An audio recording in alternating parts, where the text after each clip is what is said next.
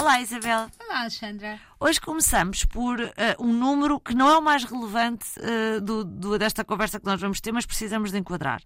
51% dos portugueses têm excesso de peso ou obesidade. Foi um número um, que resulta de uma sondagem publicada pelo, pelo Expresso e é um número cheio de espinhas, como nós gostamos aqui nas, nas nossas conversas.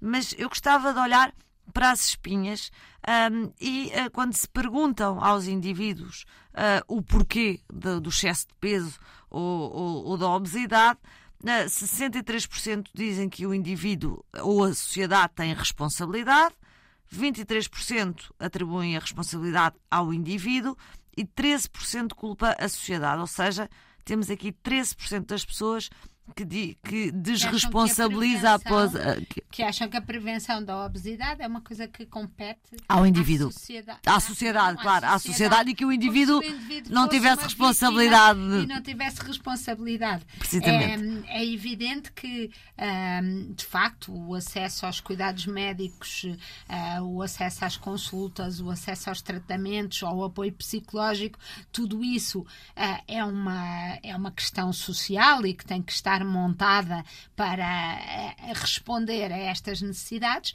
mas eu acho que se há doença onde o indivíduo uh, pode agir. pode agir e pode fazer a diferença é no excesso de peso e na, e na obesidade.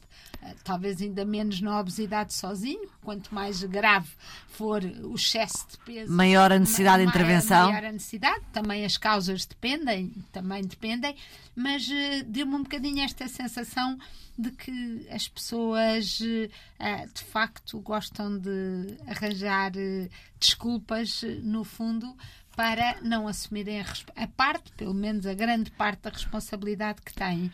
E achei engraçado também neste Mas, mas deixa-me só dizer isto que eu acho relevante, Isabel, e assumir a responsabilidade que se tem em relação ao tema do excesso de peso e da obesidade não quer dizer, antes que me estejam a interpretar dessa maneira, que têm que ir para casa passar fome sozinhas e, e, e fechar a, a, boca. Ou que tenham culpa. Ou que tenham culpa. Ou que tenham culpa, ou que seja um castigo, ou que tenham que ter vergonha nesse sentido. Não é nada disso, é, é, a responsabilidade disso. que cada um de nós tem enquanto se sente, seja um problema de obesidade ou outro qualquer, em procurar ajuda.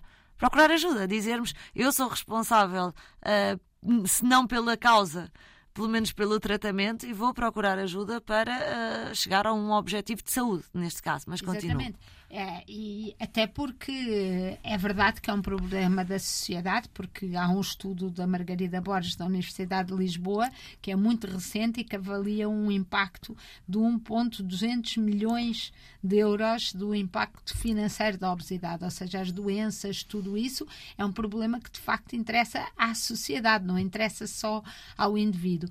Mas este sofrimento é uma doença que vem com um sofrimento psicológico enorme, eh, as pessoas queixam-se, um, queixam-se e de certeza com toda a razão de serem vítimas de discriminação, seja desde o momento da escola até, até ao trabalho, integração social, integração seguramente, social e tudo isso.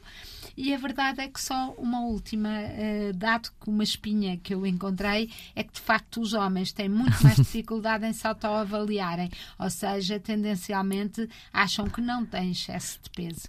E isso eu acho que é a tolerância social. e a autotolerância dos homens com eles próprios. Há um certo autoindulgência uh, em relação. Porque as mulheres, se calhar, têm ao contrário excessivo, eles têm a menos.